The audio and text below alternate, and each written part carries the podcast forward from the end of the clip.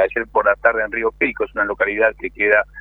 a 200 kilómetros de la ciudad de Esquel. es un municipio que comprende en su geografía diversos lagos encadenados, muy apreciados por la pesca deportiva,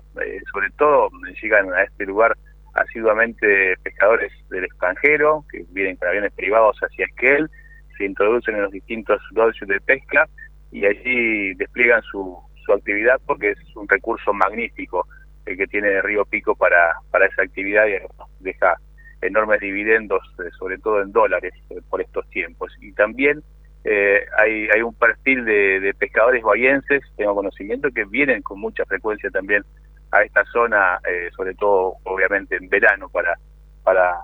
eh, la magnificencia de ese lugar, estar allí internado y pescando y lamentablemente pasan como en cualquier lugar agreste de naturaleza este tipo de desgracia. ¿no? Hernán, ¿y se sabe qué fue lo que sucedió para que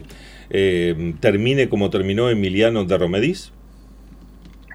Aparentemente se, se, le dio vuelta el kayak, se le hizo vuelta de campana, por lo que yo puedo apreciar en, base al reporte policial, esta circulación recién nos llegó de modo oficial y por escrito eh, ayer por la noche, no tuvimos aún un testimonio eh, de un alto jefe policial, pero sí el documento oficial, eh, y por lo que podemos apreciar no llevarían elementos de seguridad, como ser, por ejemplo, un chaleco salvavidas, que es obligatorio en, cualquier tipo de, de embarcación lacustre. ¿Por qué? si, si bien es un deportista, es joven eh, y, puede tener un estado físico excelente, una vez que toma contacto con el agua, eh, son aguas muy frías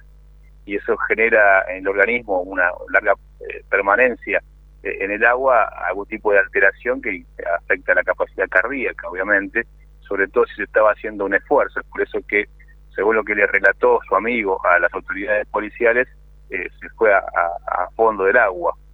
inmediatamente, eh, cosa que bueno, uno advierte por la experiencia, por otros casos que se han ocurrido en esta zona, es que seguramente se desvaneció y es por eso que se fue abajo del agua, ¿no? Algo, algo repentino. Hernán, ¿qué se sabe acerca, porque se, conoce que hay un amplio operativo para encontrar el cuerpo, ¿verdad? Sí, sí, a partir del amanecer de hoy ya eh, empezaba una incursión eh, con diferentes equipos que llegaban desde la ciudad de Esquel, eh, con bomberos locales, bomberos zonales también de la localidad de Trevelin, lo que es el área de defensa civil de la provincia de Chubut, la delegación de la zona cordillerana. Eh, obviamente que eh, va a ser una tarea titánica, son lagos muy grandes y a veces lleva mucho tiempo que se produzcan los hallazgos.